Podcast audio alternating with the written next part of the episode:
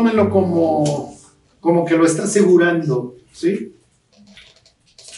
Y ya dice que juro que, que el tiempo no sería más, ¿no? Sí, o sea que ya, ya la expresión implica, le está diciendo a las gentes que, están viviendo esa situación que ya va a terminar. Y entonces ya aclara que en el tiempo que el ángel, no me acuerdo, el séptimo ángel, ¿qué dice? Este, ¿Vacía la copa o qué dice? Este, la trompeta, exactamente, ya. El misterio de Dios era consumado, ¿no? Es lo que les, o sea, los está alentando. Ya el tiempo ya no va a ser más, en cuanto toque la trompeta, esto se acabó. Es como decir, como, es una verdad. Exactamente, eso es lo que implica. Sí. Ahí, ahí se aplica Sí, exactamente. Sí, realmente aseguraría. Esa sería la otra expresión. ¿Ya? ¿Sí? Ok. Ay, ay, ay. Bueno, pues váyanse este, a Marcos 9. Hoy vamos, este.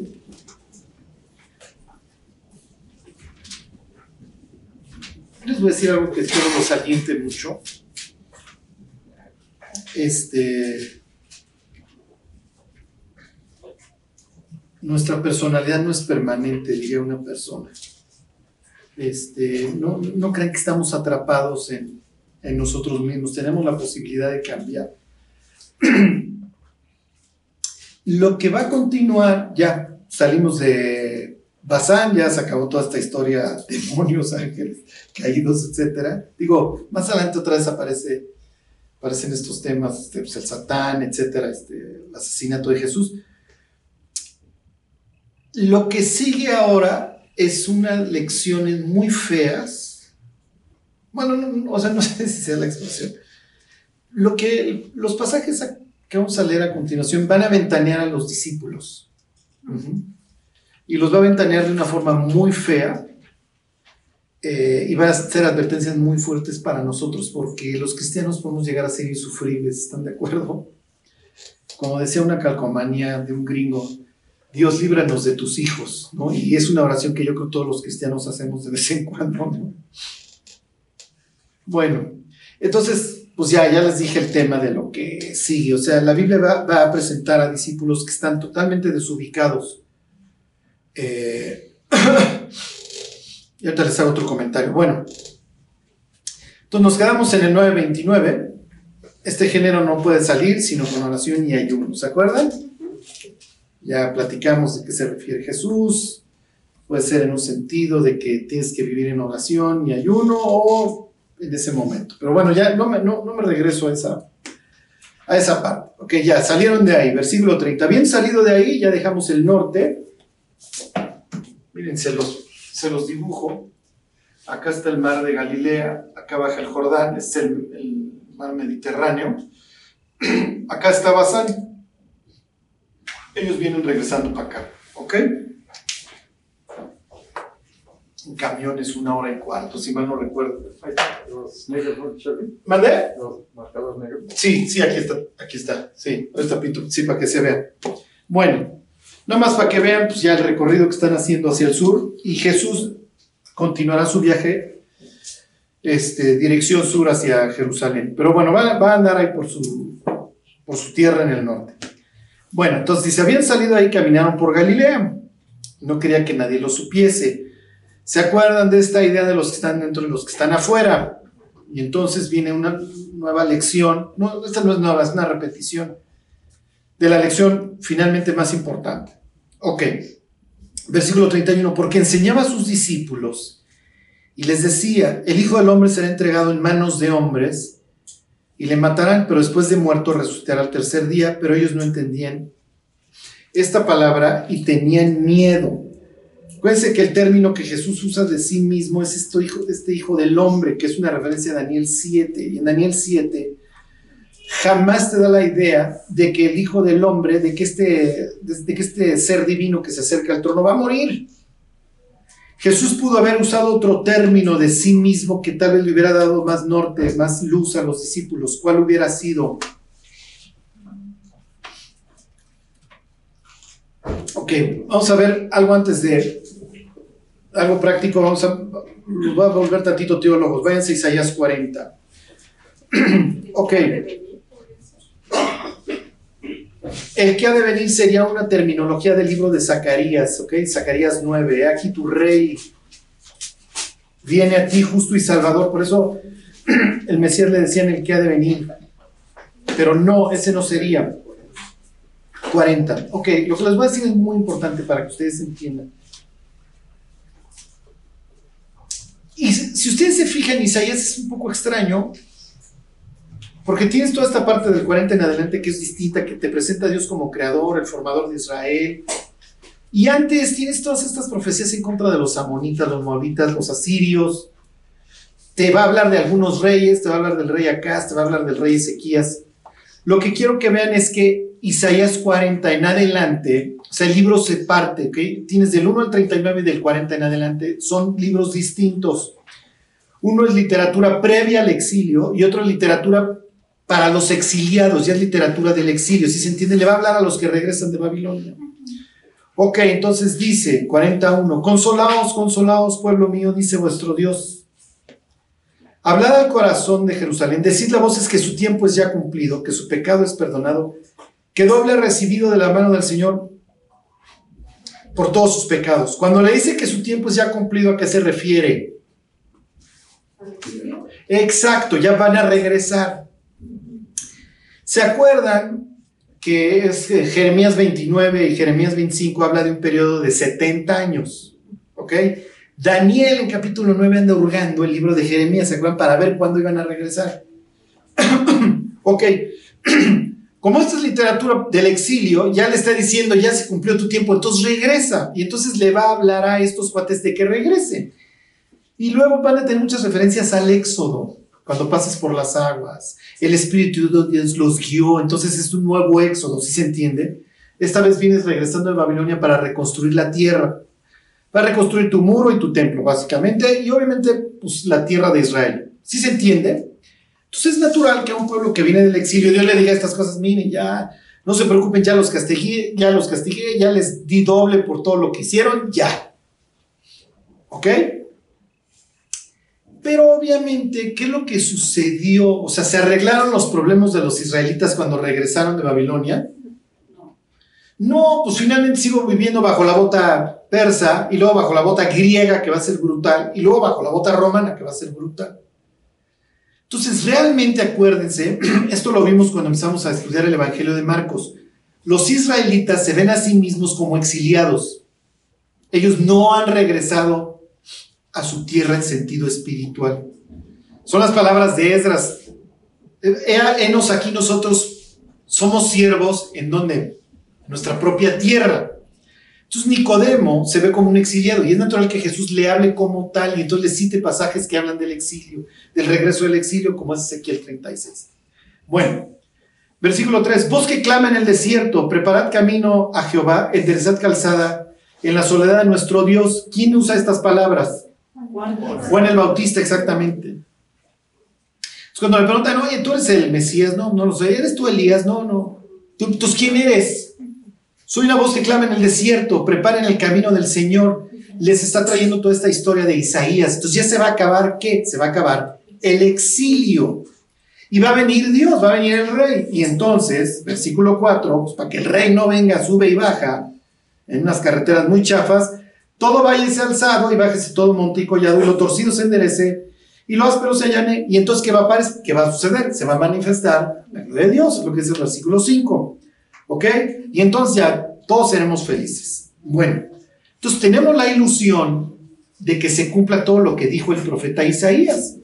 Porque sí, Isaías nos alentó a regresar y sí entendimos muchas cosas que fueron escritas para nosotros en ese momento, para los exiliados, para los que ahora vivimos bajo bota romana. Pero esto no se acaba de coser, ¿sí se entiende?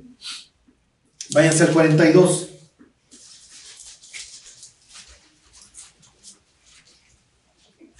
Y entonces Isaías presenta a este, a este personaje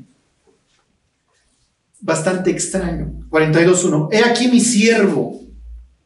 Yo le sostendré mi escogido en quien mi alma tiene contentamiento. He puesto sobre él mi espíritu, él traerá justicia a las naciones. Ok, ¿le suena el en quien mi alma tiene contentamiento? Sí, lo acabamos de ver, acá, lo dice Dios. ¿Se acuerdan? Este es mi hijo amado, a él oíd, y uno de los evangelios habla de. He puesto sobre él mi espíritu, ¿le suena? ¿Se acuerdan? El espíritu de Dios desciende en forma de paloma y se posa sobre él. Ya. Entonces Jesús, lo que pasa es que si Jesús hubiera utilizado la palabra siervo, bueno, pues ya me das más norte, sí me explico, pero te refieres a ti mismo como el Hijo del Hombre y el Hijo del Hombre tiene dominio. Su dominio es por todas las generaciones. Sí, sí se entiende lo que dice Daniel 7. Entonces barajémela más despacio, váyanse a Isaías 49.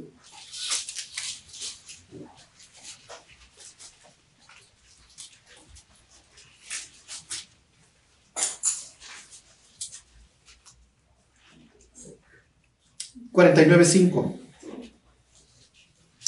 Ahora pues, dice Jehová, el que me formó desde el vientre para ser su, ahí tienen otra vez este, el siervo, para hacer volver a Jacob y para congregarle a Israel, porque estimado seré en los ojos de Jehová, y el Dios mío será mi fuerza. Dice, poco es para mí que tú seas mi siervo para levantar las tribus de Jacob y para que restaures el remanente de Israel. También te di por luz a las naciones, para que seas mi salvación hasta lo postrero de la tierra. Nuevamente tienen aquí la figura del siervo.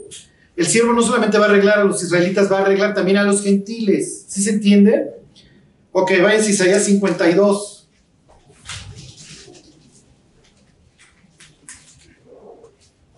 $52.13.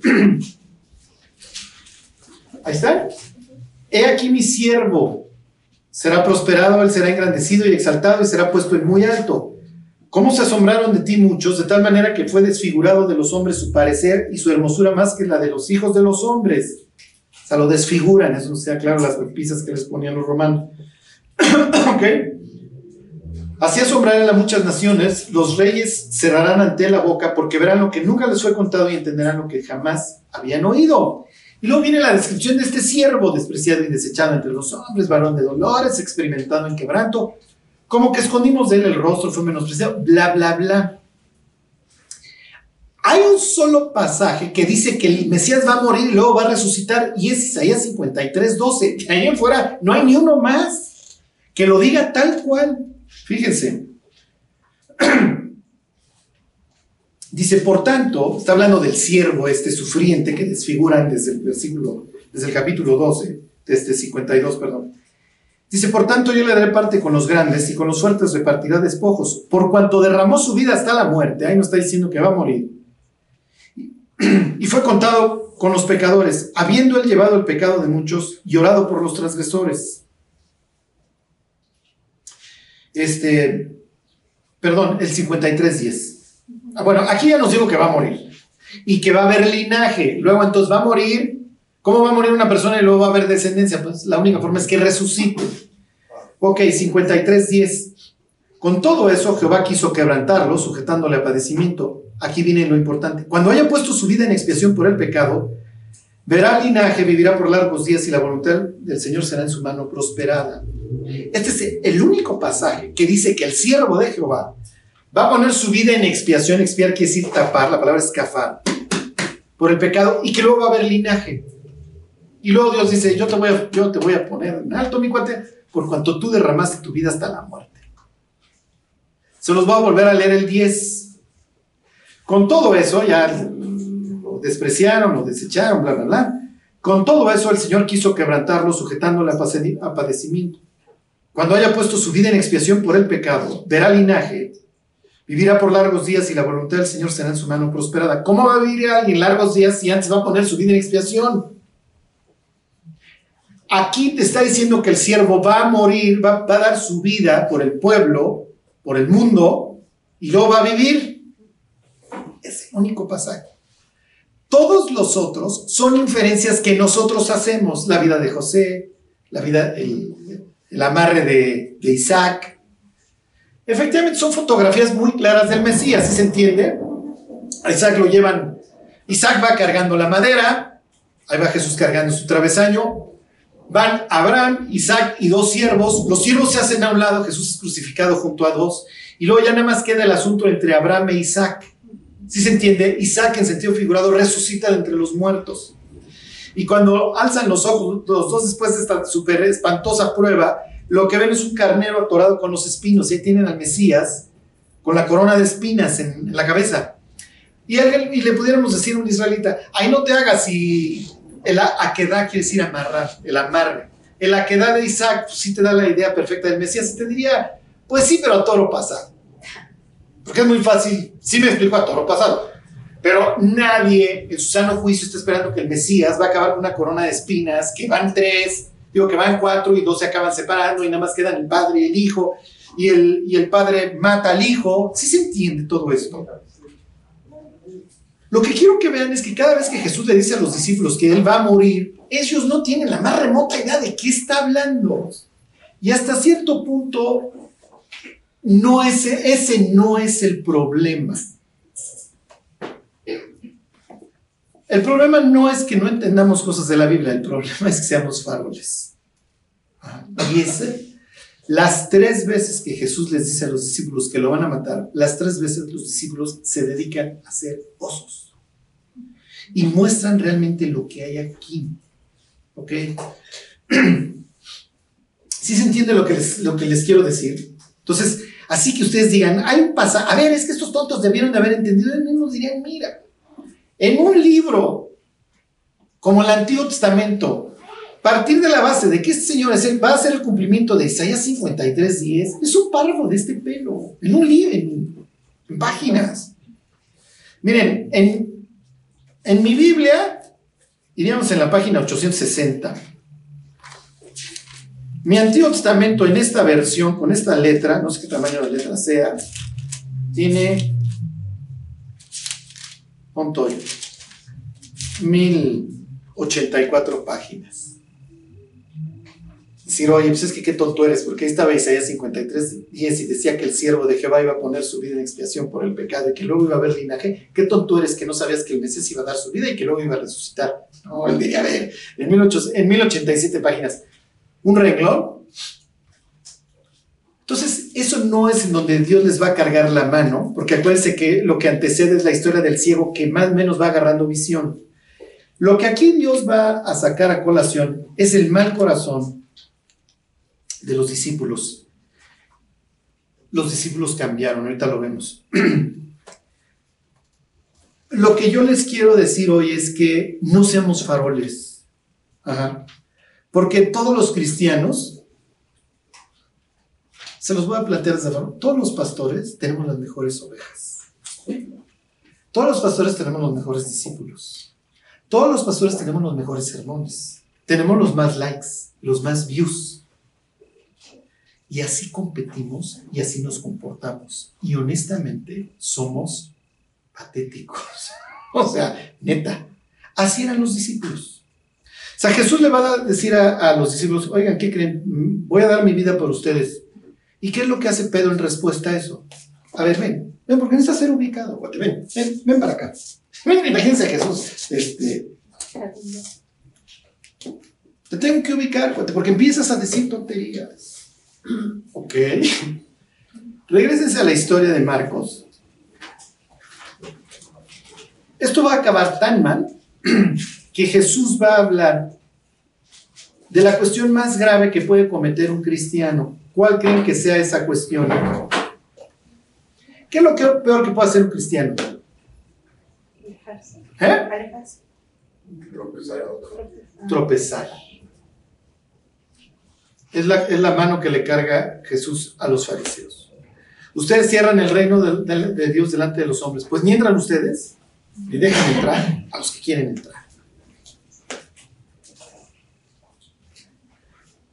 Y entonces ahí es de, oye, mi cuate, tú sabes que yo doy mi vida por las personas. Se supone que tú estás en mi equipo y tú eres el primero en andar tropezando personas. No puede ser. Se los vuelvo a leer, ahí está el 9.30. Y todo, todo, los siguientes, todos estos pasajes van a girar alrededor de esto hasta que lleguemos con el joven rico, que además tipo cereza del pastel, porque te habla de un tipo tan faro que va a perder la oportunidad de subir. Ok, 9.30. Habiendo salido de ahí, caminaron por Galilea y no quería que nadie lo supiese, porque enseñaba a sus discípulos y les decía, el Hijo del Hombre será entregado en manos de hombres y le matarán. Pero después de muerto resucitará al tercer día. Pero ellos no entendían esta palabra y tenían miedo de preguntarle. ¿Por qué tienen miedo de preguntarle? Porque temen que les dijera que era él, ¿no? O sea, que era verdad, que no había manera como de pasar de ello. Miren, lo que pasa es que, les voy, a, les voy a ser franco, cuando nosotros preguntamos, cuando nosotros no queremos preguntar es porque pensamos, es que voy a parecer muy bruto. ¿Sí me explico? Ajá. O sea, si pregunto parezco tonto. Entonces mejor no pregunto. Y pongo cara de, sí, te entiendo perfectamente. Claro, el tercer día, ¿no? ¿No era el cuarto Jesús? Ah, tercer, está bien. Órale, sí. El día que quiera resucita. O sea, no estoy entendiendo nada de lo que dices. Porque además, pues si tú nos acabas de, de decir, de echar to- todo un rollo de quién dicen los hombres que soy yo, pues ya te dijimos y acabamos en la conclusión que eres el Mesías, tú no te puedes morir. O sea, tú no te mueres, tú eres el que arregla las cosas, ¿no? Acuérdense que el perfil mesiánico de estos no, no tiene nada que ver con un siervo que es sufriente y que lo mata. Su perfil era como del libertador, Claro. el que iba a llegar a... Es lo que nosotros pensamos en- en- cuando pensamos en el Apocalipsis. Pensamos en el caballo blanco y el Dios guerrero. Es lo que ellos piensan. Ok. Entonces no entienden y pues mejor ni pregunto. Si alguien se hubiera animado a preguntar, ¿hubiera liberado a los demás? Sí. Ajá. Pero si hubiera tenido que aventar el oso de ser el tonto. ¿Sí? Y decir, oye Jesús, mira, pues lo que pasa es que tú lo dices muy seguro de ti mismo, pero ¿a qué te refieres? ¿Cómo llegas a la conclusión de que te van a matar si nos acabas de decir que eres el Mesías? O sea, es una contradicción en términos. Eso es como decir que eres un blanco negro o negro blanco. Ajá. Y entonces, ok, pudo haber venido esta explicación. A ver, mis cuates, pues váyanse a Isaías 40, váyanse a Isaías 42, 49, 52, 53. Y se los explico. Alguien tiene que pagar los platos rotos. Yo nací para morir. Por eso viene esta expresión ahí en Isaías 53. Y su generación, ¿quién la contará? Porque fue cortado de la tierra de los vivientes. En el sentido que este no va a tener descendencia. ¿Por qué? Porque no nació para casarse. Todas esas babosadas que andaba con, con María Magdalena.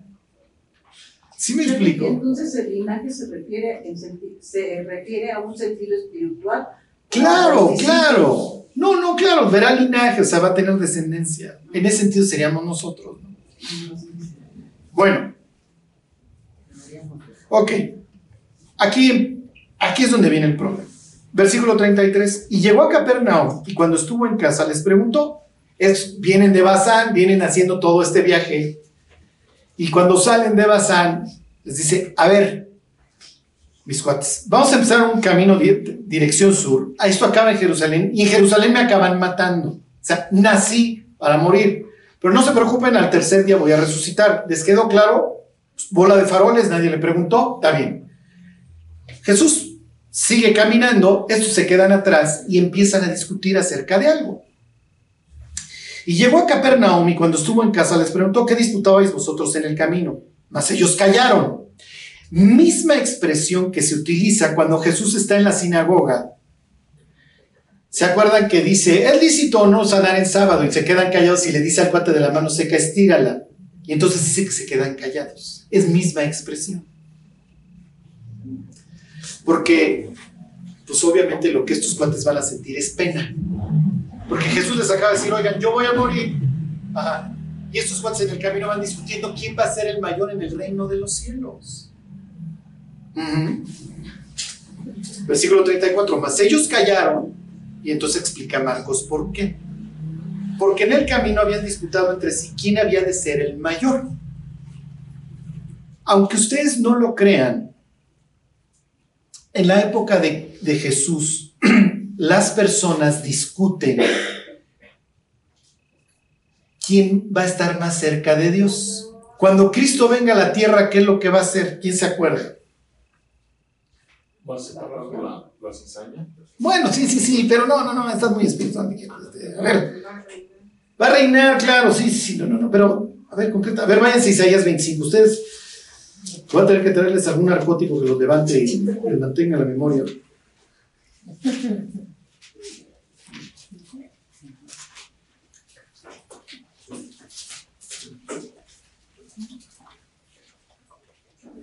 Entonces, cuando les pregunten qué va a hacer Cristo cuando venga, va a ser qué? ¿Una qué? ¿Qué hacen los reyes que ganan? Una fiesta, exactamente. Una fiesta. ok. 25.6. Y Jehová de los ejércitos hará en este monte a todos los pueblos banquete de manjares suculentos, banquete de vinos refinados, de esos tuétanos y de vinos purificados. Va a haber fiesta, claro, vamos a comer. ¿Ok? Piensen las veces que Jesús hace referencia a un banquete mesiánico. ¿Ok?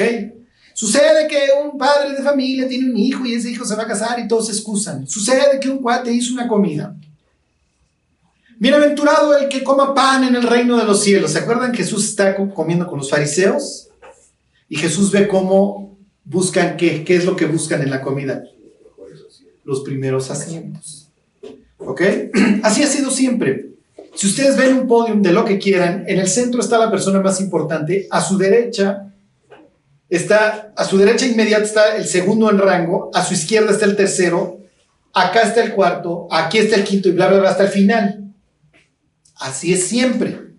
Entonces los judíos que, que, entienden Isaías 25 dicen que cuando venga el Mesías va a haber un banquete mesiánico, porque va, va a ser una fiesta. Es natural, pues ya gané, ya vino el Dios guerrero.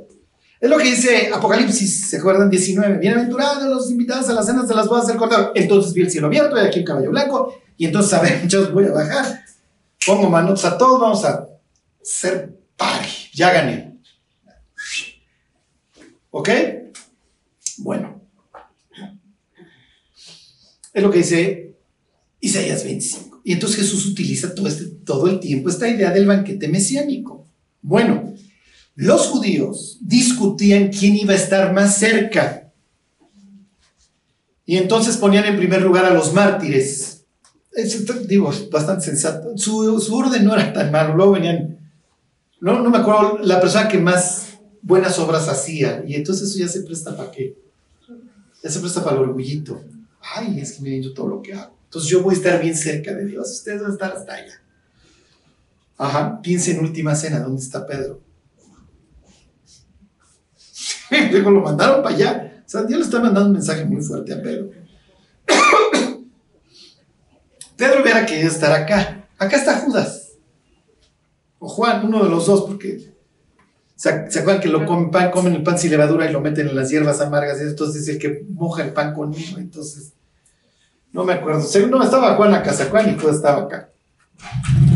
Bueno, lo que quiero que sepan es que los judíos pensaban, los, olvídense los, este, ¿cómo se llaman los que se pintaron para el desierto? Este, los que sí dijeran, no, todo el mundo está en el hoyo, excepto nosotros. Este, ¿Cómo se llaman? Los que se fueron al desierto, a Qumran. No me digan esto. ¿Eh?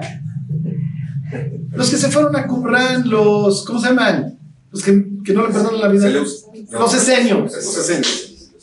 Que los esenios tenían su ranking. Ellos ponían primero a los sacerdotes, luego a los levitas y luego al mundo completo.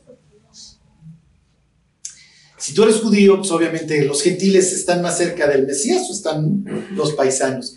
Imagínense cuando Jesús les decía, ustedes van a ver que vienen al banquete de todos lados y se van a sentar con Abraham, Isaac y Jacob, y van a venir de todos lados. ¿Sí me explicó? A ver, váyanse al Salmo 11.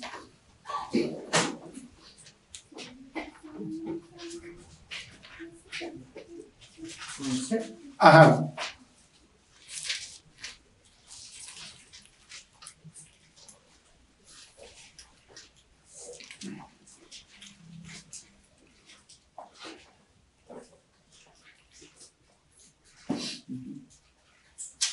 Ok. Se los leo desde el 4. Esto es uno de los pasajes que ellos utilizaban para sus discusiones. Jehová está en su santo templo, Jehová tiene en el cielo su trono. Sus ojos ven, sus párpados examinan a los hijos de los hombres. Jehová prueba al justo, pero al malo y al que ama la violencia, su alma los aborrece. Fuchi, estos no van a venir y pues, ojalá los mendigos gentiles tampoco lleguen. Sobre los malos hará llover calamidades, claro, por malandros, fuego, azufre y viento abrasador será la porción del cáliz de ellos Porque Jehová es justo y ama la justicia. El hombre recto mirará su rostro. Y si Dios va a hacer una cena y el recto va a ver su rostro, implica que el recto está, está cerca. Y entonces decían, bueno, a ver, fulano, a ver, en el reino de los cielos, este va, ¿en qué, en qué, a qué distancia va a estar? Había dos cristianos que eran muy peleoneros. Este. La próxima semana les traigo el nombre de, los dos. Eh, uno es el que fundó a los metodistas, ¿cómo se llamaba? Este, y el otro era un calvinista recalcitrante. Se la vivían matándose entre los dos. La próxima semana les, platico la anécdota del funeral, porque muere uno de los dos. ¿Cómo se llama el de los metodistas? ¿Alguien sabe? Este, la próxima semana eran dos grandes hombres de Dios y se, odi- no es que se odiaran, pero tenían puntos de vista acerca de la salvación bastante radicalmente distintos, de predestinación y eso. Y entonces en el sepelio de uno de ellos le dicen, oye, saber tú siendo su enemigo doctrinal, ¿crees que esté en el cielo? Y le dice, dice, ¿crees que lo vayamos a ver en el cielo? Y le dice el otro, honestamente, no sé, va a estar muy cerca de Dios. O sea, como, ¿sí me explico? Como reconociéndole al otro que había sido un gran hombre. Ujú. Entonces le dice, mira, yo no sé si lo alcance a ver porque él va a estar cerca de Dios. Es un tipo de expresión de concédale al Señor a Onesíforo. ¿Se acuerdan? Ahí en segunda de Timoteo, que haya gracia en aquel día. O sea, como diciendo, yo sé que Onesíforo es un gran hombre y va a obtener lo que merece cuando venga Dios. El problema radica aquí. Este es el segundo oso. Regresense a la historia, que los discípulos echan.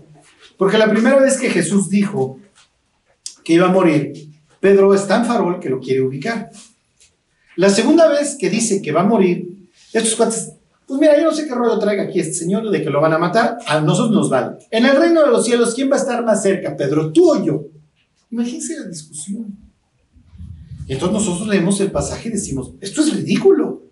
No, diría Dios, es lo de hoy, muchachos, porque ustedes andan viendo cuántas vistas tienen de al lado, o cuántas personas van. Esto es ridículo, ¿sí me explicó? Porque están buscando la gloria de los hombres y no la que viene de Dios. Y entonces tienen este parámetro de que si lleno el estadio, pues yo he de ser buenísimo. Y entonces el predicador de Namibia, que tiene una pobre iglesia de adobe y le llegan ocho y la próxima semana es porque le mataron a dos, ese tipo es un fracasado. ¿Se entiende? Pues si sabes estar malísimo, pues tienes, ¿cuántas personas tienes? ¿Y tú cuántos tienes en tu congregación? Seis.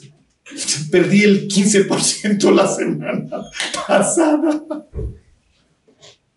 O sea, ¿y cuántos views? ¿Y cuántos likes?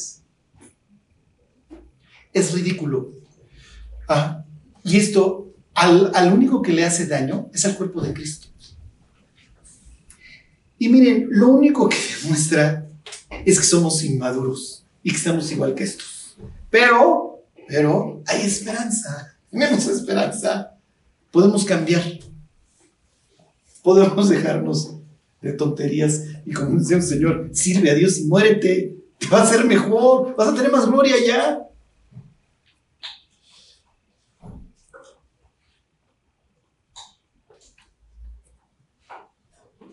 Fíjense, les sigo leyendo. Ya, ya, ya nos echamos el oso. Ya veníamos discutiendo que en la cena a ver quién iba a estar más cerca de ti. ¿Qué habrá pensado en la última cena Juan o el propio Judas? Viendo a Pedro hasta allá. Ay, por si te quedaba claro, cuate, lo que estábamos discutiendo hace 15 días. Es tu lugar, y ahí quédese. Y ahí quédese, tonto. Y Pedro enchilado de que me mandaron hasta acá. Y además, pues como soy el último hasta la izquierda, muchachos, y pues no veo ningún esclavo por acá que lave los pies, pues debería de ser el primero en agarrar. Y de repente llega el jefe con la cubeta y.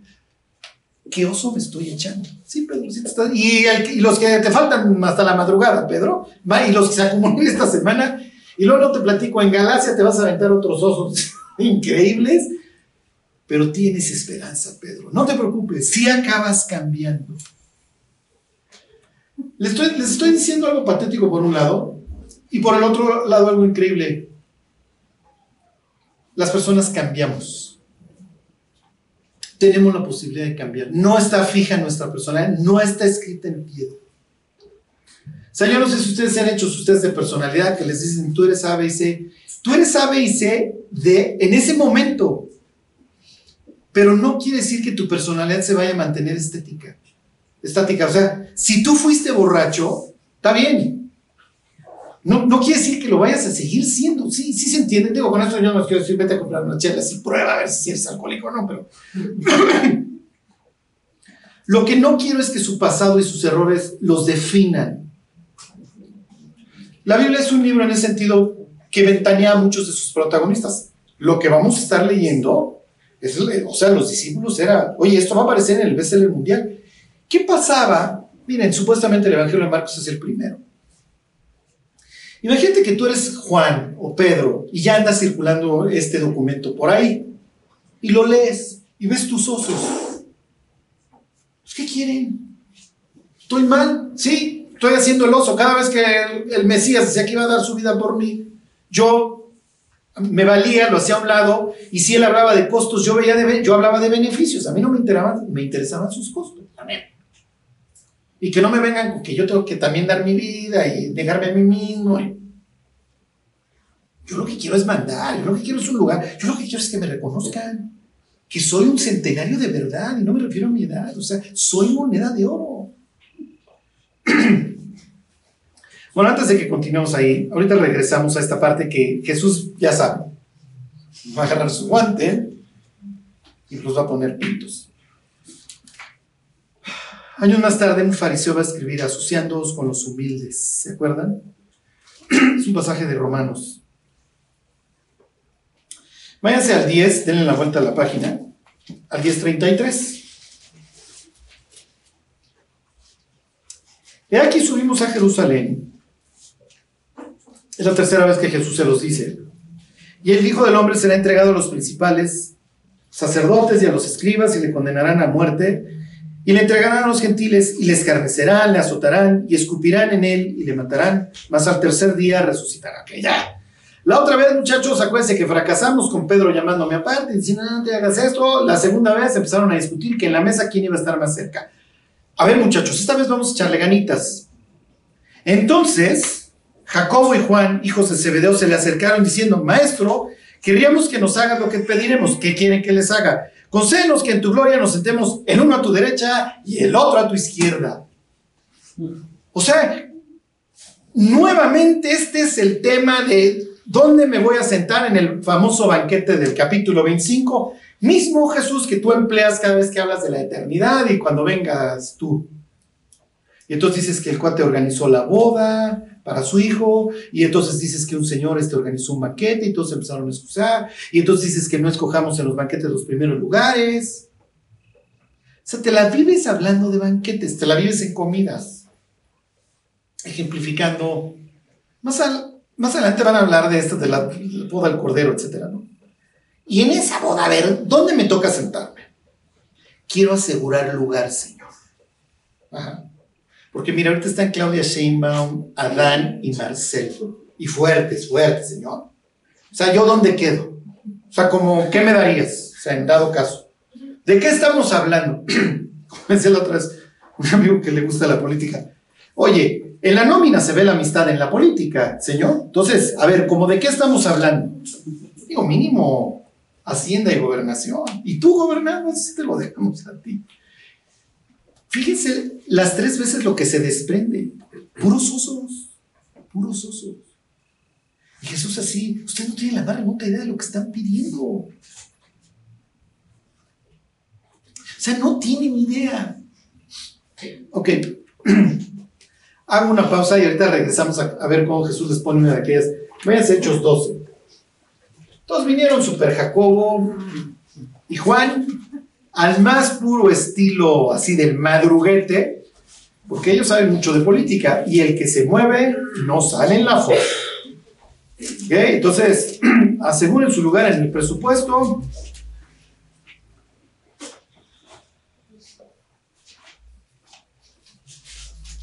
Porque, muchachos, no sales. Y así pensamos. No hacemos ningún favor cuando nos promocionamos. Un día estaba yo dándole estudio a un, a un señor que le di estudios durante varios años en un café. Y entonces le estoy dictando el estudio y se acerca una persona.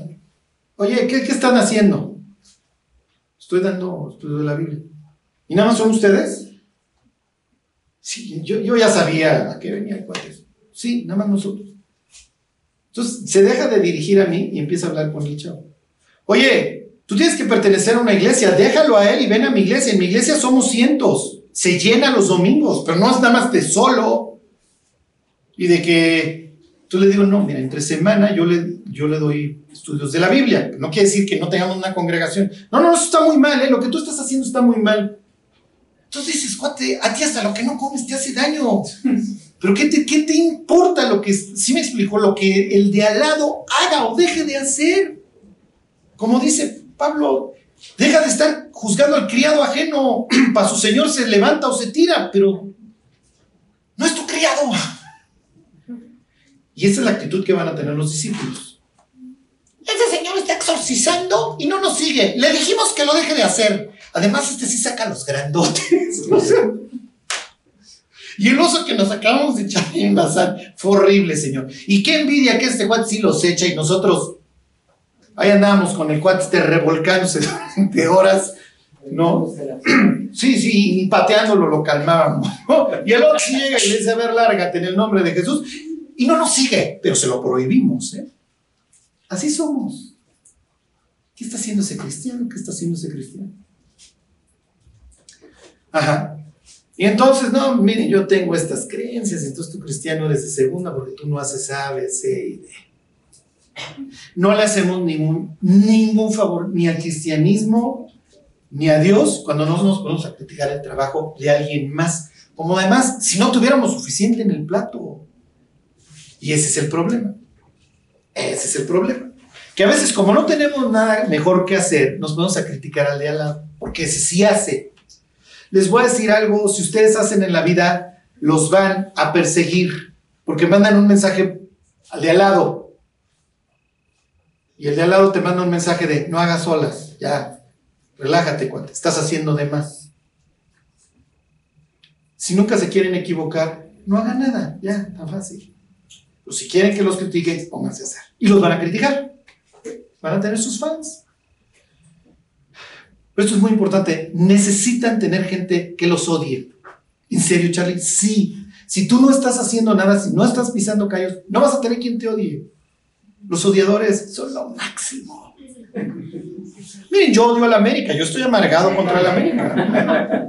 Y cuando yo veo a alguien con su playera de odiame más, no lo borrasco, porque además sé que se está burlando de mí. Y de que yo soy ese que lo odia más. ¿Sí me explicó? Te rasgas la vestidura. Sí, me rasgo la vestidura y sí reconozco, estoy traumado y amargado y tengo problemas. Ya lo superé, ya. Les digo, podemos cambiar. No, ya quiero a Henry Martín y a todos esos. Ya, si un día me ven con la de la América. No, ya, Charlie. Ya, Fíjate, ya, santificó, este, ya superó todos sus traumas. Puede que se hagas bien tu chamba porque te odiarían. Sí, ya diría más, ya de lo más. Ok, es parte del show. En, en la medida que ustedes hagan, los van a alucinar, es parte del show. Los van a salir a aflojar y ya bajan dos rayas, este, ya no te aguantamos. Ajá. Pero ¿cuál es la otra opción? ¿Sí, sí me explicó? No, pues entonces sí es cierto, yo ya no hago, mejor yo le bajo. Los discípulos, honestamente, son patéticos. O sea, oye, Jesús, en este viaje al sur se van a topar con el exorcista. Se van a topar con los samaritanos que no nos quieren dar, dejar pasar y, oye, Jesús, el, el propio Juan, ¿eh? Este, ¿cómo ves si hacemos que descienda fuego del cielo? Consúmelos, ya échatelos. O sea, ¿qué está pensando Juan? Está pensando conforme a su momento. Acuérdense que los samaritanos eran parásitos sub- subhumanos. Estaban peor que griego, ¿eh? peor que romano. O sea, los samaritanos no tienen, no tienen salvación, ni en esta ni en la vida que sí. Échatelos, que lleva fuego. Y Jesús así diciendo, cuate, tú no sabes de qué espíritu eres. Yo no vine a perder las almas. Ok. Cuando llegan en el madruguete, así al más puro estilo priista, señor, mira, sabemos que andas con tu rollo que te vas a morir. Bueno, a ver, hagamos estas tonterías por unos segundos. Ya en el banquete, ya en serio, Isaías 25, ¿dónde nos sentamos él y yo? ¿Puede ser a tu derecha y a tu izquierda? Imagínense ¿Qué pensaríamos que es el banquete mesiánico? Va a ser una mesota. ¿A quién sentamos a la? Vamos a sentar a Olivia junto a Cristo. ¡Wow! O sea, todos los cristianos de todas las edades, de todos los tiempos, sentaron a Olivia al lado. ¿Qué pensaríamos? ¡Señor! ¿Qué onda? ¿Por qué Olivia se juego? Si vendría con nosotros los martes. En todo caso hubieras puesto al Charlie. Igual y me ven hasta. ¿No? ¿Y el Charlie dónde andará? No, pues creo que está todavía como cuadras para allá, ¿eh? Creo que ya, mira, ya ni tamales alcanzó ese cuate, ya quién sabe si llegó el alimento hasta allá. Pues, ¿qué habrá hecho? Vamos a tener naturaleza perfecta, entonces no vamos a estar haciendo esto. O sea, como si todos los para la izquierda, nada más si lo hiciéramos en ese instante, igual nos teletransportan. Pero imagínense, ¿no? Checando ahí en el banquete. A ver, ¿para dónde está más larga la fila? ¿Para allá o para? No, estoy arriba del promedio. Sí le hice bien. De esto no me puedo burlar, pero toda la fila de allá, bola de pránganas espirituales. Ándenle, púdranse, chusma. Voy a platicar con esos que sí, aquí sí nos vamos a entender de aquí para allá. Bueno, pero sí, pero este no te va a hablar a ti, este también va a estar volteando para allá. Ok, 12.1. Ahí están, hechos. En aquel mismo tiempo el rey Herodes echó mano a algunos de la iglesia para maltratarles y mató a espada a Jacob, hermano de Juan. Oh. Cuando él va a pedir el madruguete, dice, yo quiero estar ahí al lado. Yo, yo me siento a la derecha o a la izquierda, a mí me vale. Y si el de al lado va a ser mi hermano y me ganó él, a mi hermano todavía lo paso porque somos misma sangre, mismo apellido, está bien. Y le pregunta a Jesús, ustedes no saben, les dice, ustedes no saben lo que están pidiendo. Pueden beber de la copa que yo voy a beber. Jesús obviamente está hablando de la muerte que les acaba de decir. Sí podemos, ¿está bien? Si quieres, mi cuente concedido. Síguele leyendo la historia, mi Juan. Y vas a llegar a Hechos 12 y te están matando, vas a ser mártir. Entonces, seguro vas a estar bien cerquita porque vas a dar tu vida por mí. ¿Estás dispuesto? En ese instante nos queda claro que Juan no está dispuesto, ni Jacobo, porque todos van a salir por piernas. Aquí es otro tipo. Aquí es un cuate que le importa un bledo. Si en la cena está hasta allá o está en segundo lugar. Ya, ya entendí. Mi orgullo lo único que hace es que me amargue yo cada vez más, que me esté ande yo viendo qué está haciendo el de al lado, que pierda mi tiempo y que viva afanado por la opinión de los demás. Cuando la única que me debería realmente interesar es la de Dios, pues es el que me está viendo. A ver, váyanse a Apocalipsis 1.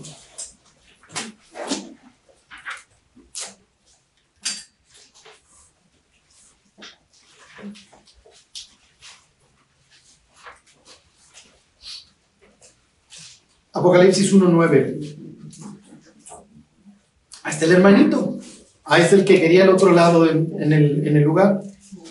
Se lo va a ganar y se lo va a ganar a pulso. ¿Está bien? Por eso hay un pasaje que dice dichosos los invitados a la cena del Señor. Exactamente. Porque no importa dónde estés, mientras estés invitado. Exacto, con que llegues. No, miren, ya con llegar. Como diría la sabiduría de los mariachis, no hay que llegar primero, pero hay que saber llegar. No sé qué versículo es. Sí, no sé, no sé qué libro de la Biblia sea, qué gran sabiduría. Ok, 1.9 dice, yo Juan, vuestro hermano, hijo partícipe vuestro en la tribulación, o sea, la palabra es aflicción, ¿ok? En la aflicción, en el reino y en la, aquí la palabra la pudieran cambiar a perseverancia, o sea, el soportar.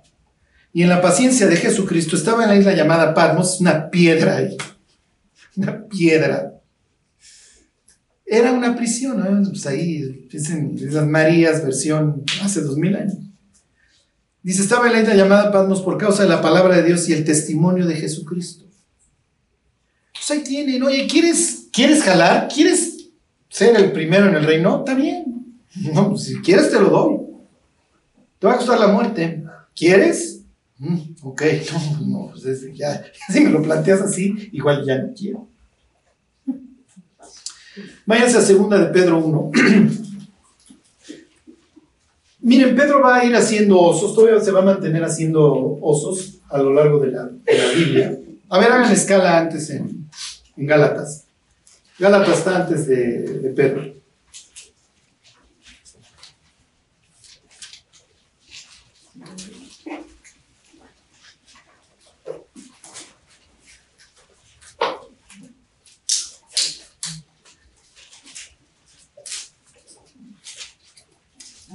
Gálatas 2.11.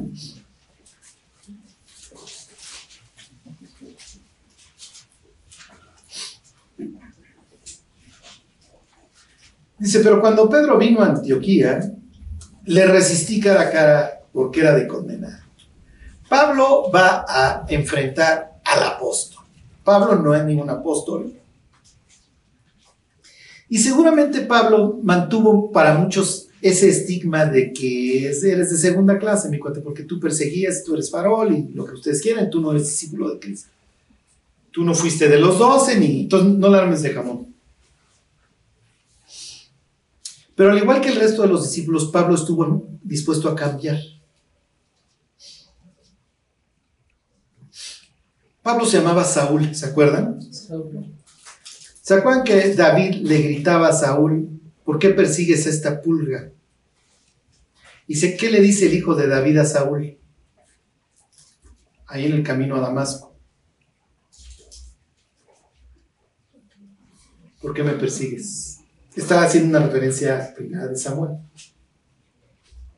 Saúl, Saúl, es también de la tribu de Benjamín, no es de gratis. O sea, este se siente rey y comparte con el rey el nombre y sangre y tribu.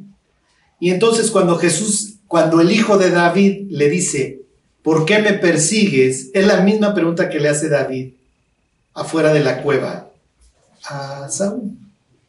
¿Por qué me persigues? O sea, yo no te he hecho nada, mi cuate.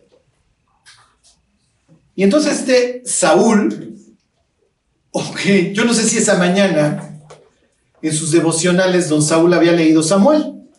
Vamos a suponer, para el argumento de esta plática, que sí, que esa mañana andaba leyendo primera de Samuel. Y entonces está leyendo este desgraciado de mi, compatriota, se pasaba persiguiendo a David y David era un tipazo.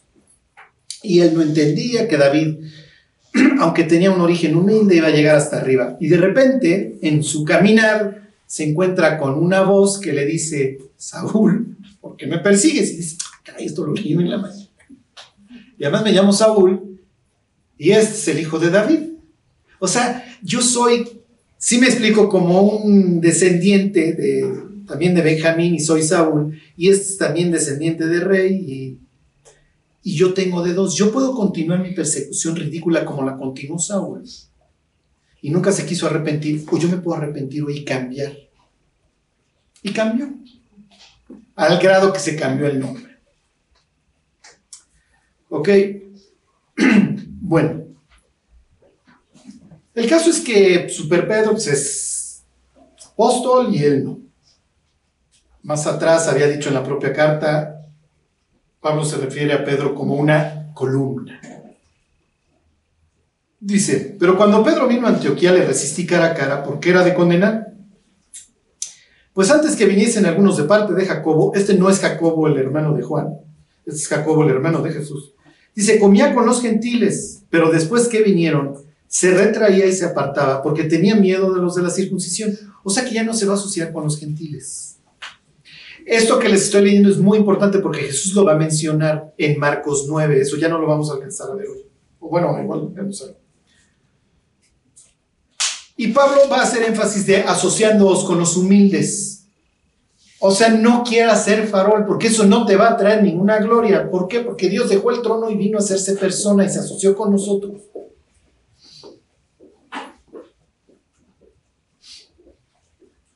Cuando hay gente farola, yo luego le digo, ya habita entre nosotros, bájale dos rayas, ya habita entre nosotros. Obviamente, si son cristianos, entienden que me estoy burlando de ellos. Le estoy diciendo, pues así como Dios puso su tabernáculo hazlo tú también de vez en cuando, ¿no? Baja del Olimpo. Bueno, 13. Y en su simulación participaban también los otros judíos, de tal manera que aun Bernabé fue también arrastrado por la hipocresía de ellos. Pero cuando vi que no andaban rectamente conforme a la verdad del Evangelio, dije a Pedro delante de todos, si tú siendo judío vives como los gentiles y no como judío, ¿por qué obligas a los gentiles a judaizar? Y ya, lo va a regañar. Pedro le va a aguantar el cañonazo. ¿eh? Pedro le va a aguantar el cañonazo y años más tarde Pedro va a decir, lo que ese tipo escribe es la Biblia. Lo que ese tipo escribe es escritura. Pero no es donde me quiero centrar. Ahora sí váyanse este, a Segunda de Pedro. Y Pedro va a decir, lo que ese cuate anda diciendo es difícil de entender. ¿eh? Y los indoctos inconstantes ni entienden. Yo creo que Pedro decía, y a veces ni yo.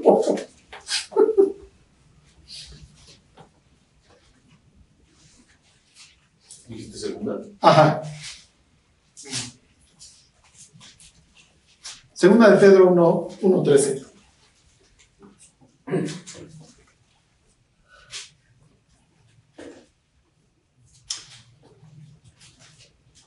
Dice, pues tengo por justo en tanto que estoy en este cuerpo, el despertaros con amonestación, sabiendo que en breve debo abandonar el cuerpo como nuestro Señor Jesucristo me ha declarado. O sea, Dios ya le dijo en algún punto, oye Pedro, ya te vas. También yo procuraré con diligencia, después que después de mi partida vosotros podáis en todo momento tener memoria de estas cosas. Ustedes aquí tienen una persona totalmente distinta a la de los evangelios. A esta persona, lo único en la vida que le interesa ya ni siquiera es su vida, es que los creyentes prosperen, que los creyentes crezcan, que no pierdan ninguna de las cosas que el propio Pedro les enseñó. ¿Sí se entiende? Entonces, miren, mis condiciones, me voy a morir, ya, ni modo. No, no estoy contento, está bien, ya me voy. Pero ahorita, a estas alturas, lo único que me interesa es dejar un legado espiritual. Y que ustedes nunca olviden lo que yo les quise enseñar. Es lo único que me interesa, que nunca lo olviden. Es otra persona. Ya no le interesa su vida, no le interesa su gloria, le interesan los demás. Pedro ya maduró muchísimo, ya es otro tipo. Con esto les quiero decir, sean felices. Nuestra historia no nos define. Nuestros osos del pasado, nuestros errores, nuestros pecados no nos definen. Podemos cambiar y de hecho cambiamos. La cuestión es que nosotros tenemos que elegir cambiar muchas veces. ¿Por qué? Porque cambiar no es fácil. Cambiar es difícil, cambiar duele. Todos los cambios, aún los buenos, implican crisis porque me voy a enfrentar a algo desconocido que no sé. O sea, aprender a manejar, oye, pues, qué bueno, vas a aprender a manejar, te vas a poder mover. Sí, pero me da miedo. Pues sí, pero eventualmente vas a vencer el miedo y se te va a hacer costumbre. Cualquier cambio implica crisis, implica enfrentarnos a lo desconocido, enfrentarnos a la crítica, ser vulnerables, pero no nos podemos quedar estáticos. No es lo que Dios quiere. Tenemos que tener esa suficiente flexibilidad para que Dios nos vaya moldeando en la persona que Él quiso. Pero cuando nosotros vivimos atorados en nuestro pasado, en nuestra culpa, en nuestros pecados, no le damos chance a Dios de cambiarnos.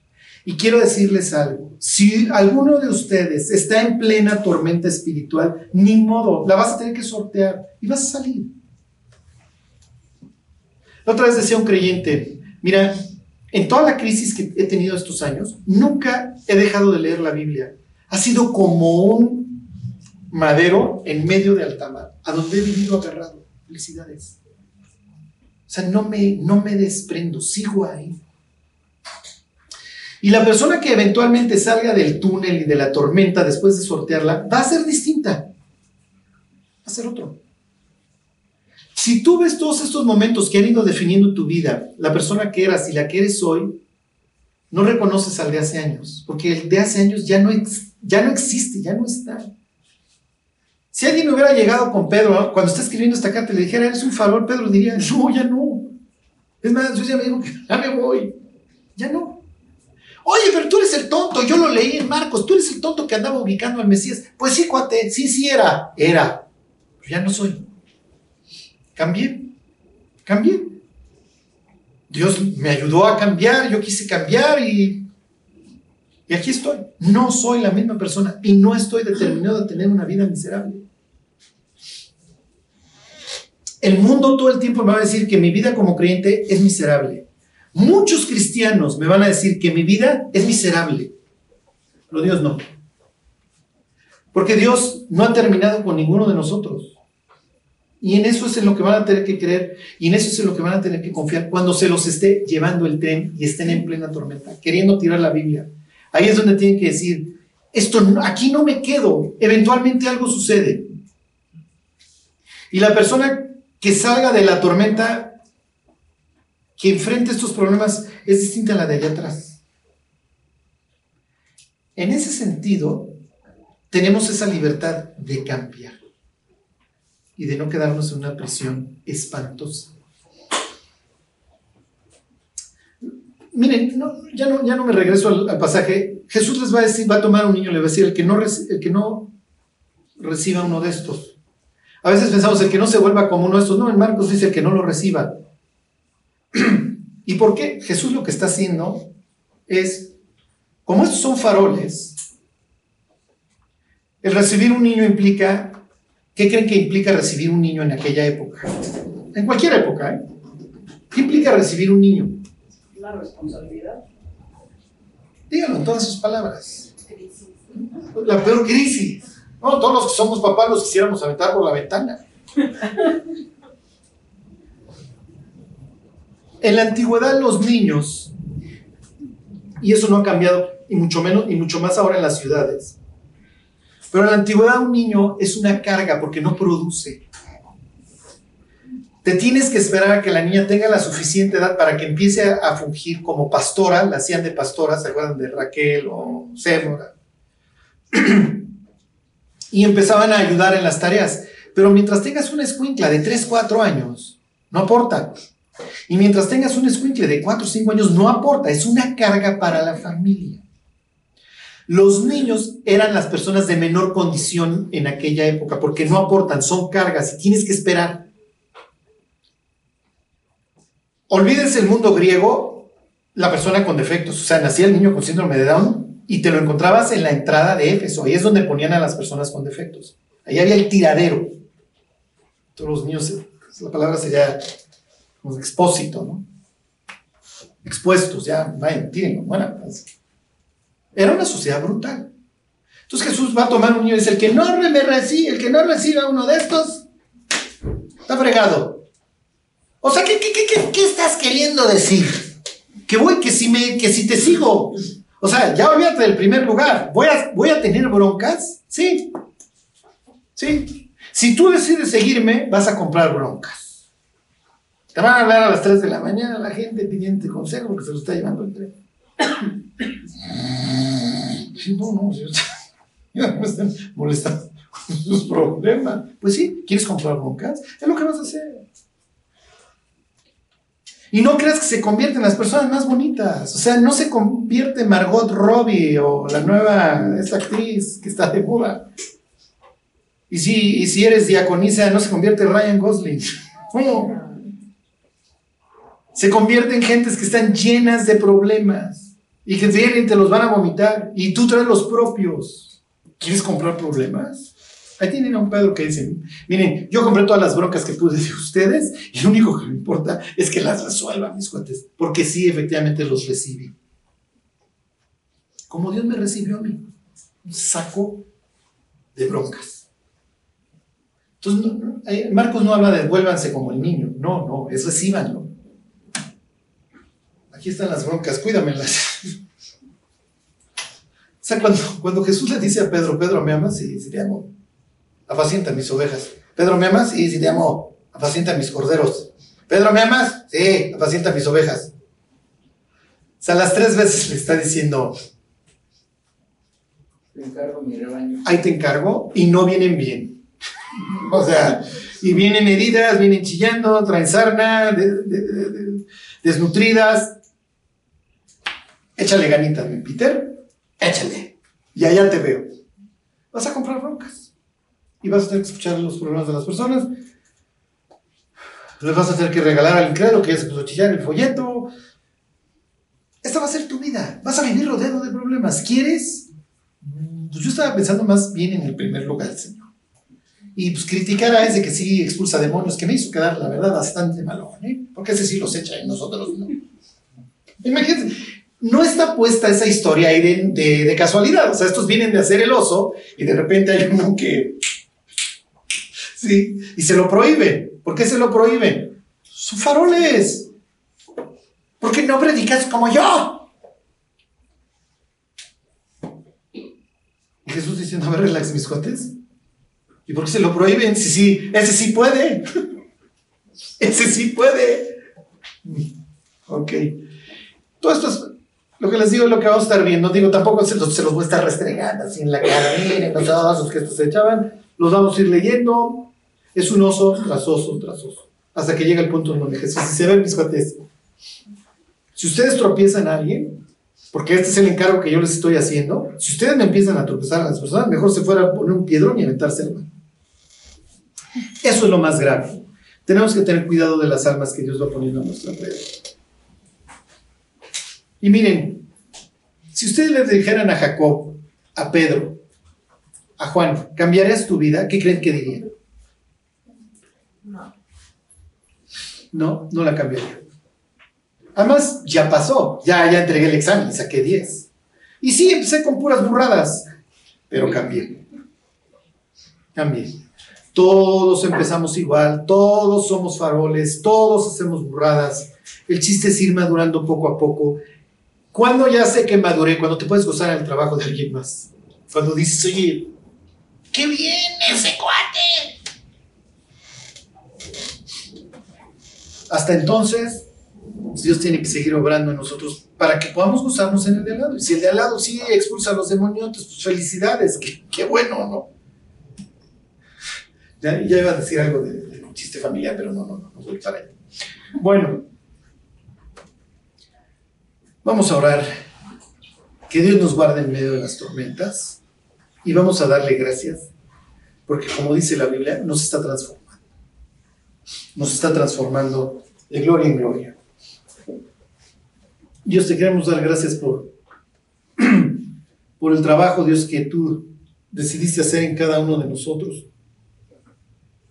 Te queremos pedir, Dios, que tú nos acompañes en medio de los problemas, Dios, de, pues de las épocas difíciles, que nos vayas guiando, Dios, que sepamos que tú estás, que tú estás ahí, Dios, que tú estás trabajando.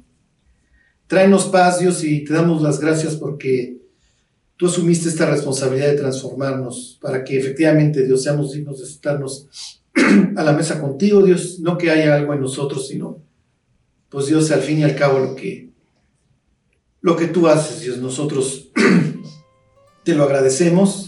Gracias por haber dado tu vida por la nuestra, Dios.